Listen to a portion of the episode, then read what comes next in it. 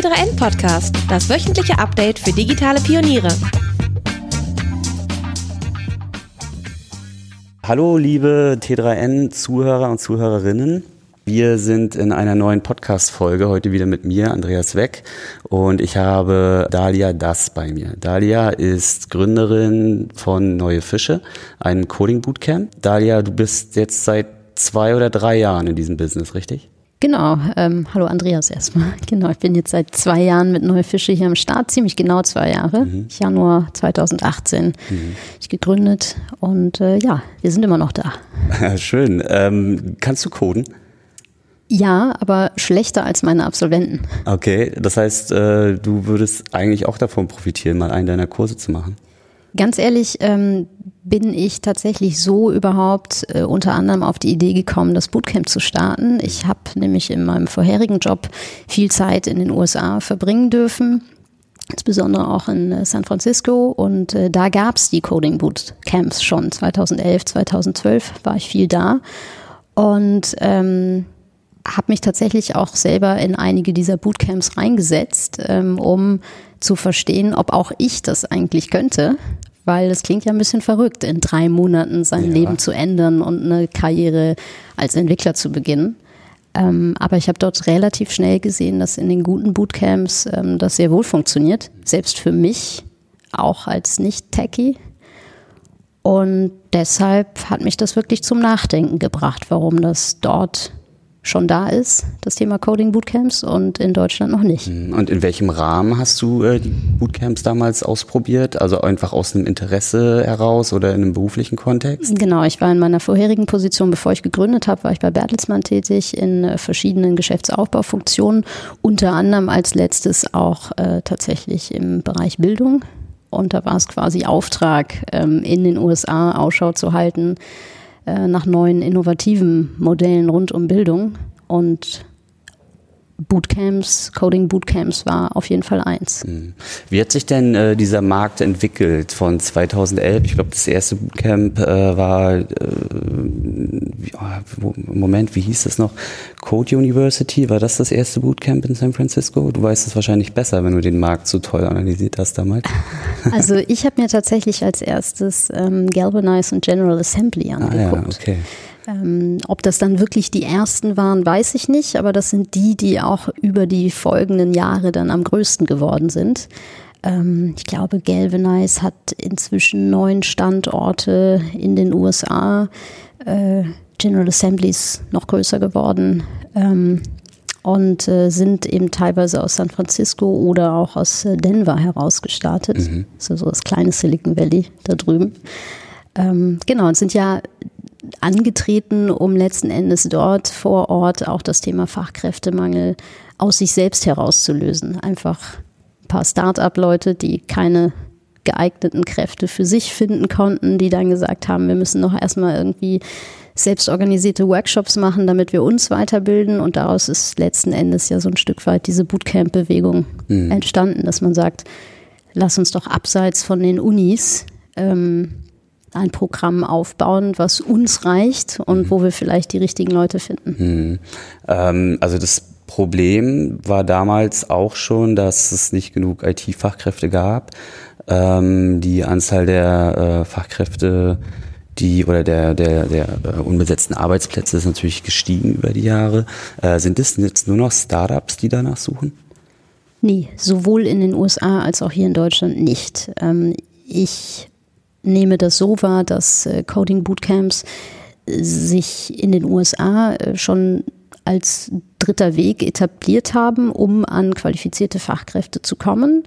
Ähm, dort engagieren sich auch schon sehr aktiv Unternehmen in noch spezifischeren Lehrplänen gemeinsam mit den Bootcamp-Anbietern, um sozusagen auch die Tweaks hinzubekommen, die für das spezifische Business wichtig sind. Da wird ganz gezielt äh, im Personalteich gefischt. Deswegen heißen wir ja neue Fische, ne? weil wir einen neuen Personalteich machen.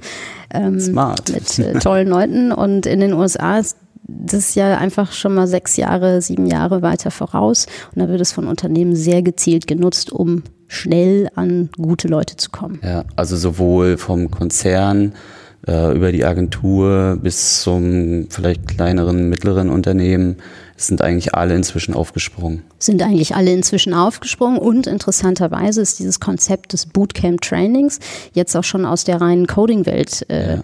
rausgewachsen. Äh, mittlerweile gibt es Bootcamps für Pflegekräfte in den USA, es gibt äh, Bootcamps für anderes technisches medizinisches Fachpersonal. Mhm. Ähm, äh, Fachkräftemangel in IT ist ja so der eine große Block, mhm. aber Fachkräftemangel im Gesundheitswesen kennen wir hier in mhm. Deutschland mhm. auch, ist in den USA auch nicht anders. Mhm. Und auch da haben sich schon die ersten Bewegungen in Richtung Bootcamp mhm. etabliert. Ähm, reden wir noch mal ganz kurz über Geschäftsmodelle. Also es ist ja schon so, dass ähm, es Schulen gibt, die vom Schüler bezahlt werden ähm, es gibt Schulen, die vom Partnerunternehmen bezahlt werden. Es gibt Schulen, die einen Mix haben. Äh, wo kann ich euch da rein verordnen? Genau, also bei uns, wir sind Tuition Fee based. Ähm, das heißt, die Teilnehmer zahlen bei uns ähm, eine Kursgebühr.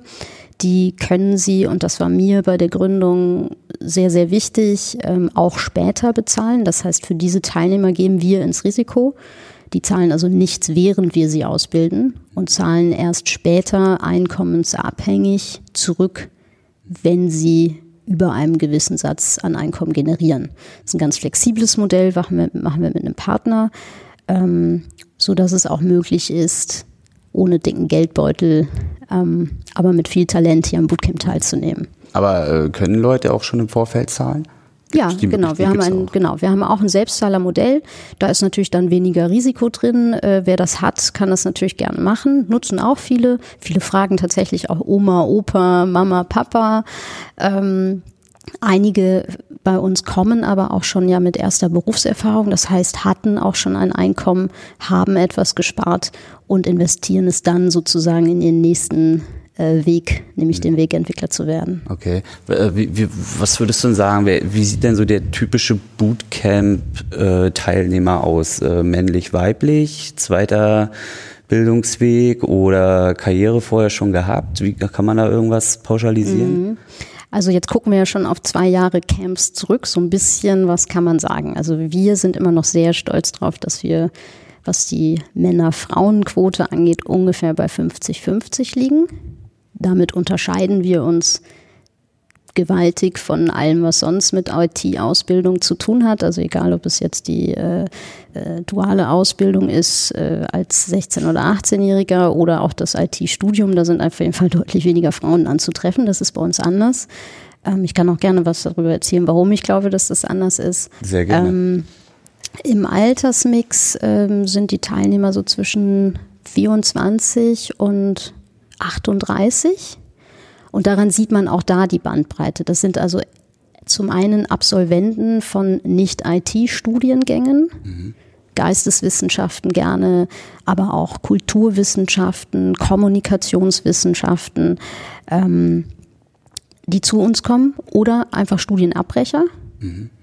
Gerne auch Studienabbrecher der Informatik, die einfach im Format Studium der Informatik nicht das finden, was sie eigentlich wollten. Mhm. Die kommen dann auch gerne zu uns. Ähm, wir haben aber auch die Karrierewechsler, zum Beispiel aus dem Online-Marketing, ähm, weil man ja heute in jeder Funktion eigentlich in Berührung kommt mit Menschen, die etwas programmieren und im Zweifel was für einen umsetzen. Mhm. Und das ist etwas, ähm, was viele Menschen begeistert und was viele Menschen in ihrer Rolle zum Beispiel als Projektmanager gar nicht mehr so haben. Dieses Erfolgserlebnis, selber etwas zu bauen, selber etwas umsetzen zu können, ist etwas sehr Handwerkliches. Mhm. Und danach sehnen sich schon einige und ähm, das finden sie dann hier im Camp und wenn sie dann hier im Camp auch endgültig Feuer fangen, dann wechseln sie einfach die Seiten und ähm, gehen als Entwickler den Weg weiter. Ja, also man könnte schon jetzt so weit gehen und sagen, dass eigentlich so gut wie alle schon irgendwie äh, IT-Berührung gehabt haben. Wenn auch nicht selber programmiert, aber zumindestens äh, in der Peripherie durch Zusammenarbeit. Viele, nicht alle. Also der außer vielleicht als Anwender. Wir kommen ja alle täglich mit IT in Berührung und wenn man seine News-App aufmacht morgens, ist ja irgendwie auch IT. Äh, da weiß man ja auch, irgendjemand hat sie gebaut. Ähm, vielleicht wünscht man sich auch eine Funktionalität, die, die es irgendwie nicht gibt. Und vielleicht denkt man da auch, Mann, wenn ich das doch selber machen könnte.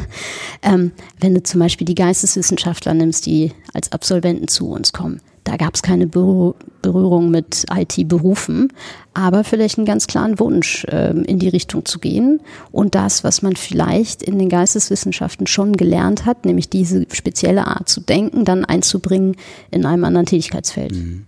Okay. Deswegen finde ich die Geisteswissenschaftler übrigens ähm, so spannend, weil ich glaube, dass die mit ihrer Denke einfach in einem Entwicklungsprozess, in einem Produkt Entstehungszyklus auch nochmal andere Impulse geben ja. können als der klassische ja. ITler. Okay, äh, das wäre dann so Kategorie Soft Skill im Grunde, ja. Mhm. Ähm, ich lese öfter, dass Hard Skills so gar nicht gefordert sind. Das kann ich mir irgendwie schwer vorstellen.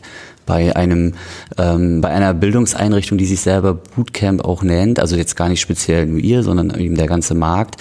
Ähm, äh, wie vorteilhaft ist es denn, wenn ich programmieren kann, schon im Vorfeld?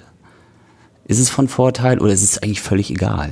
Nee, es ist nicht völlig Aha. egal, weil man in den drei Monaten im Zweifel einfach leichter zum Ziel kommt und vielleicht gerade bei uns ähm, in der letzten Phase des Camps, dieser Phase des digitalen Gesellenstücks, deiner eigenen App, einfach auch noch ein bisschen weiterkommt als der, der wirklich hier an Tag Null ähm, angefangen hat. Es ist trotzdem immer wieder erstaunlich, dass die mit den meisten Vorkenntnissen nicht zwingend am Ende die Besten am Ende sein müssen, ah, ähm, weil ähm, es eben dieses Thema Lernfähigkeit gibt.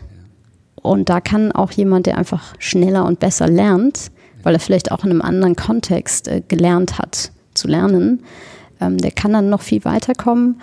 Ähm, und äh, das Thema Kommunikation ist deshalb so wichtig, weil wir sehr viel in Teams oder in Pairs arbeiten, wo es schon darum geht, ja auch voneinander zu lernen und miteinander zu arbeiten. Das macht das Bootcamp zumindest bei uns ähm, im wesentlichen Teil auch aus. Und deswegen, es schadet nicht, wenn man mit Vorkenntnissen kommt, aber es ist nicht gesagt, dass man am Ende auch der Beste mhm. ist. Spannend. Und äh, ihr, eure Klassen sind ja nun nicht endlos groß. Ihr habt auch nicht endlos viele Klassen im Jahr.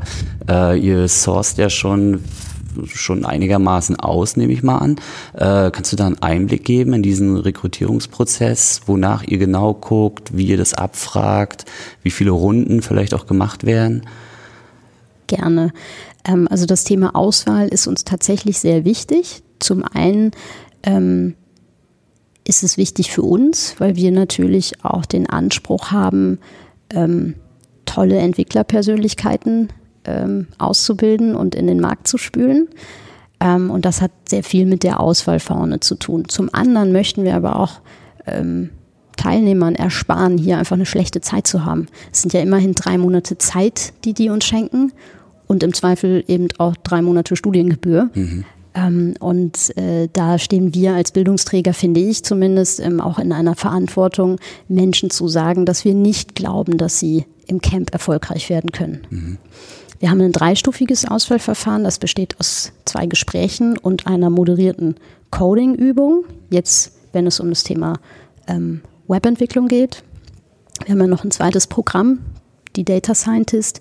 Da gehen die, äh, ich sag mal, Hard-Skill-Abfragen eher in Richtung Statistik. Mhm. Ähm, weil wir in den drei Monaten natürlich nicht mehr die Zeit haben, einen kompletten Mathekurs zu machen, ja. sondern es da eher um die Anwendung im Kontext Data Science ja. und um das Programmieren geht. Das sind dann ähm, vermutlich auch schon Akademiker dann. Richtig. Ja. Mhm. In der Data Science sind es überwiegend Akademiker mit Abschluss, teilweise mit Promotion mhm.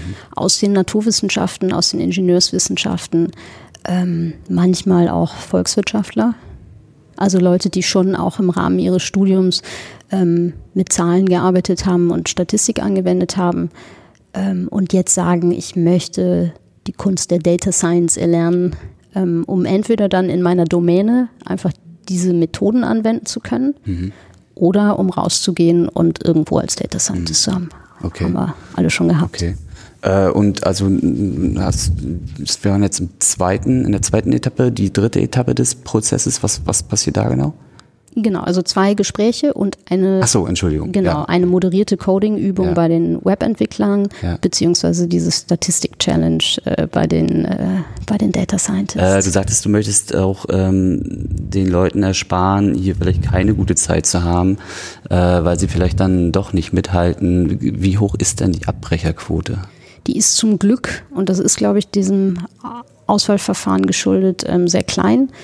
Ähm, also wir hatten bisher über alle Kurse hinweg vier Leute, die abbrechen mussten. Davon haben zwei krankheitsbedingt abgebrochen, was man einfach auch äh, nicht steuern kann. Ähm, und zwei ähm, haben wir einfach rauscoachen müssen, weil wir da im Laufe des Kurses schon gesehen haben, es wird nicht hinhauen. Und dann gehen wir einfach ins Gespräch. Mhm. Dann gehen wir ins Gespräch und überlegen gemeinsam, ob das Sinn macht, mhm. die Zeit voll zu machen. Okay. Ähm, reden wir über die Kurse an sich. Du sagtest, ihr habt äh, Web Development und ihr habt Data Science. Ähm, Data Science ist auch spannend, aber mehr interessiert mich, glaube ich, Web Development, weil das, glaube ich, noch äh, der Kurs ist, wo Leute äh, mit einem mit einem gewissen, mit einer gewissen Motivation noch eher reinkommen können, wo die Hard Skills vielleicht nicht so gefragt sind wie bei äh, Data Science. Ähm, was wird da gelernt in den Kursen in, in Web Development ähm, und wonach entscheidet ihr, was da gelernt wird?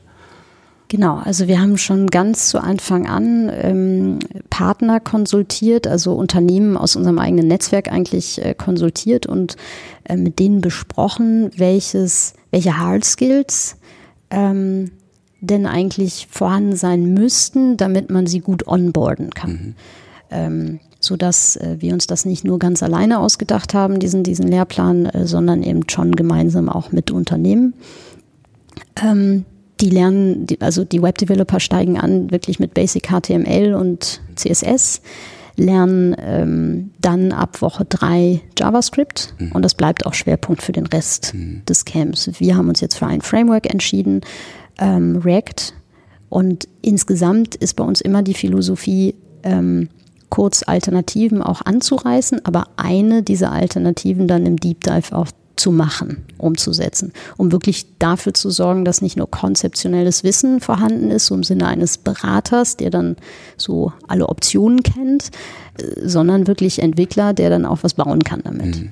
Okay, und äh, wie oft eruiert ihr diese, diese Unterrichtsinhalte? Ist das jetzt so Status quo für die nächsten zwei Jahre oder ist das äh, mit jedem Kurs ein neues Thema? Genau, ehrlich gesagt ist das ähm, mit jedem Kurs neu Thema. Ähm, ob das dann ECMAScript 6, 7, 8 ist, äh, wird äh, aktualisiert ähm, und alles, was sonst noch neu dazu kommt, dann gehen wir auch regelmäßig wieder ins Gespräch. Also gerade aktuell wird diskutiert, ob GraphQL mit ins Curriculum soll oder nicht. Ähm, und das ist auch so ein bisschen das persönliche Steckenpferd unserer Coaches. Mhm. Ähm, ne, wir haben gerade über Auswahlverfahren gesprochen. Äh, Kern sind aber auch Coaches und wir suchen genauso gründlich unsere Coaches aus, wie wir unsere Teilnehmer aussuchen. Und ähm, in deren DNA steckt halt auch, dass die natürlich Interesse haben, die neuesten Sachen dann auch in die Anwendung zu bringen, für sich selbst zu lernen. Das ist ja eh die Entwickler-DNA. Und dann bringen sie die einfach auch mit in den Kurs und geben das halt auch schon gleich weiter. Mhm. Also wir ähm. haben hier schon Hooks äh, irgendwie mit mitgelehrt, als ja. ähm, viele Unternehmen noch gar nicht Hooks benutzt haben. Das wird uns auch regelmäßig wiedergespiegelt. Ja. ja. äh, woher kommen denn die, die äh, Kursleiter? Sind das äh, Leute aus der Wirtschaft oder sind das irgendwie andere Dozenten, die bei euch auch noch ein bisschen unterrichten möchten? Nee, also ich bin immer auf der Suche nach Entwicklern mit sehr viel Praxiserfahrung. Also die Coaches, die wir hier haben und die Kurse leiten, kommen mit zehn Jahren Entwicklererfahrung, mhm. auch in tollen Unternehmen. Also Jerry hier in Hamburg äh, war bei Sinna Schrader, bei Xing, bei äh, diversen Agenturen. Mhm. Ähm, und äh, so ähnlich ist es mit den anderen Coaches auch. Also echte Praktiker, die einfach auch wissen, ähm, wie Abläufe funktionieren. Mhm. Das ist ja noch das andere, was hier gelernt wird. Also neben den Hard Skills und äh, Frameworks und sonstigen Technologien äh, versuchen wir hier ja auch zu vermitteln, und zwar schon im Kurs, wie gearbeitet wird. Das heißt, das Thema äh, agile Workflows mhm. ähm, werden hier gelebt. Ähm, äh, wir arbeiten eben in Pairs äh, von Anfang an. Ähm, wir haben im, in der Phase des Gesellenstücks, wo die alle ihr, ihre App bauen, ähm, haben wir Daily Stand-ups, also alles, was man sonst auch eigentlich so kennt, mhm. äh, wenn man Entwickler ist. Mhm. Die kennen das natürlich noch nicht, aber wir vermitteln denen das schon innerhalb der drei Monate, sodass dann der Übergang in die echte Arbeitswelt auch ein leichterer ist. Ja, äh, ich glaube, dieses äh, Prinzip nennt man Accelerate Learning, glaube ich. Ist das richtig? Bin ich da richtig informiert? Du genau, da gibt es verschiedene, genau, Accelerated ja. Learning oder Active Learning, ja. ähm, genau da. Warum ist das in äh, traditionellen Universitäten nicht auch Status quo? Ähm, traditionelle Universitäten sind ja anders ausgerichtet in der Länge und letzten Endes auch in der äh, Art der Wissensvermittlung. Da geht es um größere Konzepte, um größeres Verständnis, wie neben anderen Studium eigentlich auch.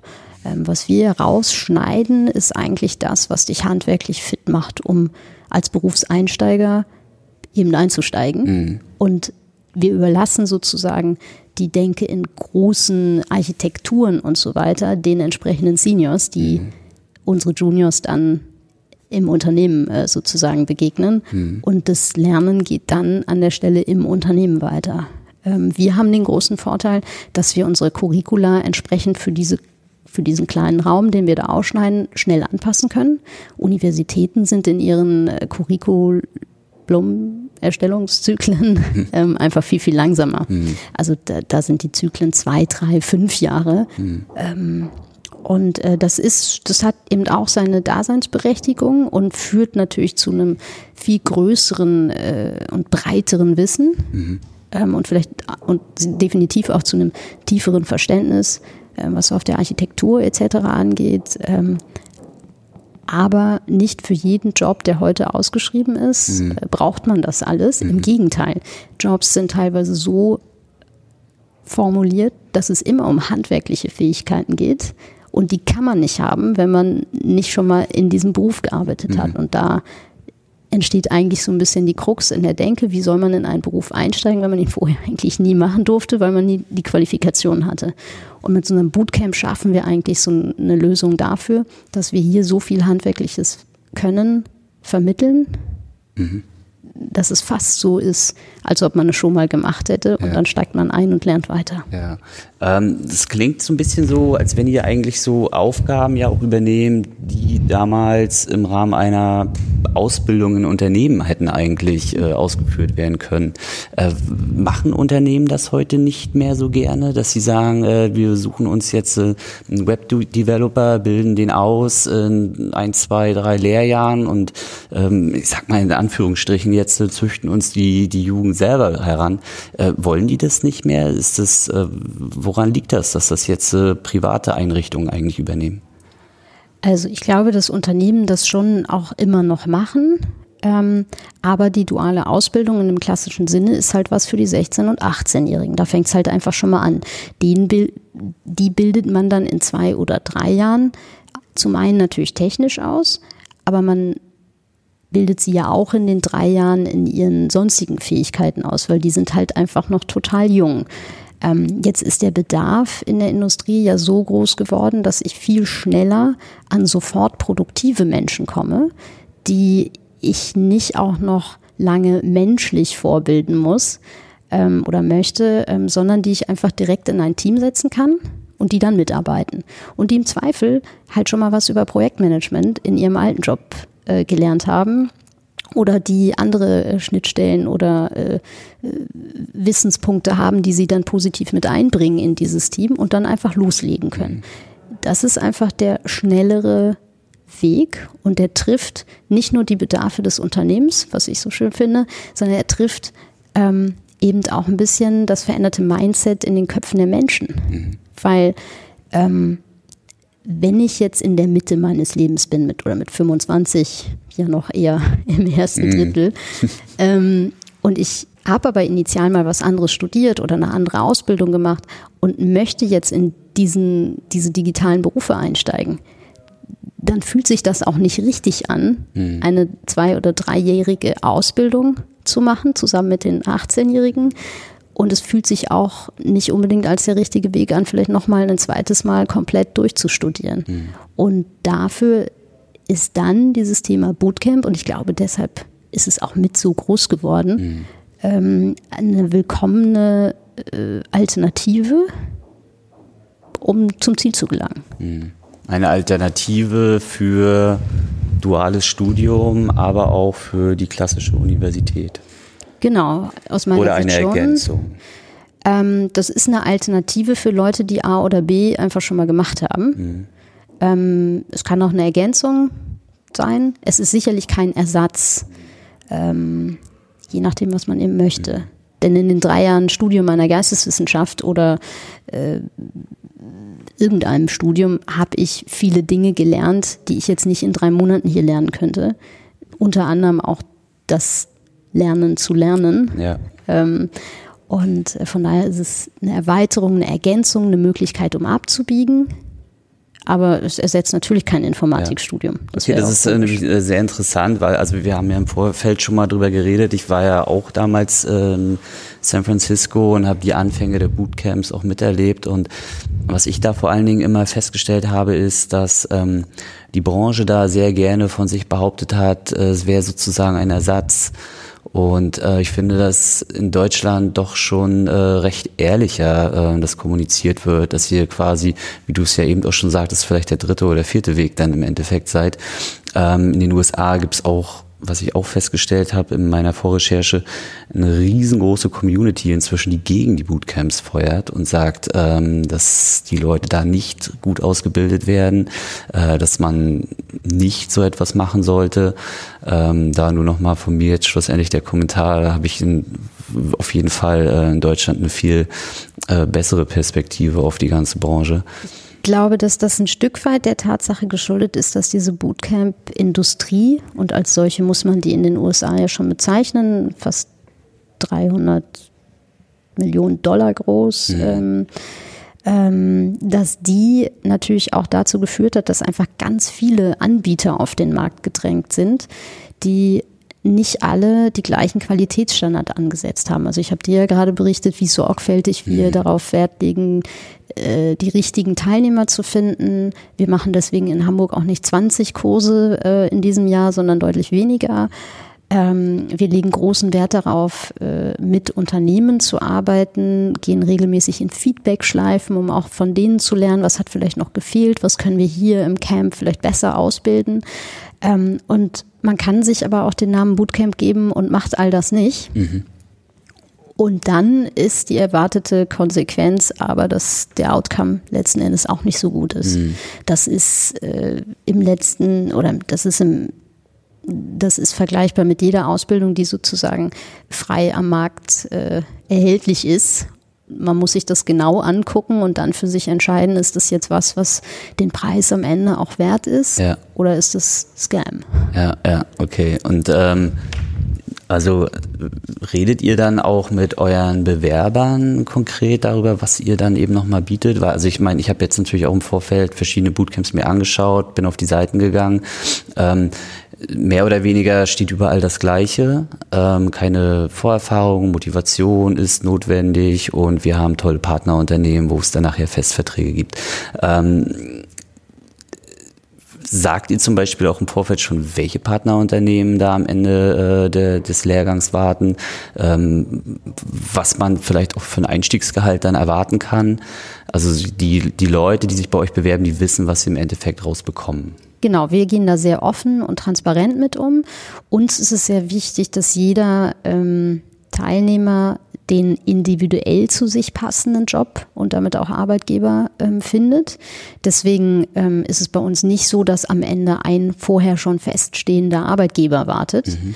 ähm, sondern wir gehen auch im zweiten Drittel des Kurses äh, sehr intensiv in ähm, das Thema Bewerbungsvorbereitung mit den Teilnehmern und haben dafür auch eine dedizierte Kraft hier, die äh, das äh, da auch sehr ernst nimmt und dann mit den Teilnehmern im Einzelnen bespricht, wo will der eigentlich hin. Das machen wir schon im Vorfeld, um Gefühl dafür zu bekommen. Ähm, aber nach zwei Monaten Camp weiß jeder noch genauer für sich, wo er sich eigentlich sieht, weil er das dann einfach alles noch ein bisschen besser einordnen kann. Und äh, dann äh, versuchen wir eben über unsere Partnerbasis, aber eben auch über äh, unser sonstiges Netzwerk ähm, den Teilnehmern dabei zu helfen, den, den richtigen Job zu mhm. finden. Denn nur da ähm, bleibt man dann ja auch gerne lang. Und da gucken wir mittlerweile ähm, auch ganz stolz drauf zurück, ähm, dass wir jetzt gerade bei unserem Zweijährigen auch Alumni der ersten Stunde begrüßen konnten, die auch immer noch, also immerhin dann jetzt seit über einem Jahr, ähm, in ihrem ersten Job sind und mhm. da immer noch weiter lernen, teilweise die erste Promotion hinter sich haben ähm, und jetzt so Intermediate sind. Ähm, und das, das ist schon ganz gut. Also das ist ein bisschen anders als bei, bei anderen Anbietern, ähm, aber wir äh, machen das sehr transparent vom Beginn an und geben eben auch nicht vor, wo ja. jemand arbeiten muss danach. Ja. Okay. Ähm, Thema Weiterlernen.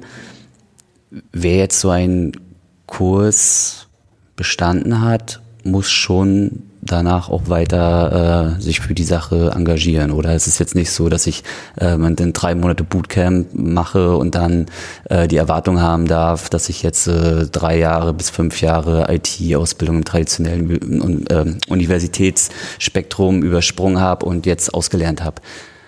Ich glaube ja, ausgelernt hat man in dem Job sowieso nie. Ja. Stichwort immer neue Sachen, ja. äh, immer effizientere Wege ähm, immer neue Problemstellungen, immer neue Fehler, die man vorher auch noch nicht gesehen hatte. Ähm, aber ähm, das Onboarding ist tatsächlich ähm, bei unseren Absolventen ähm, nochmal vielleicht äh, wichtiger als bei anderen.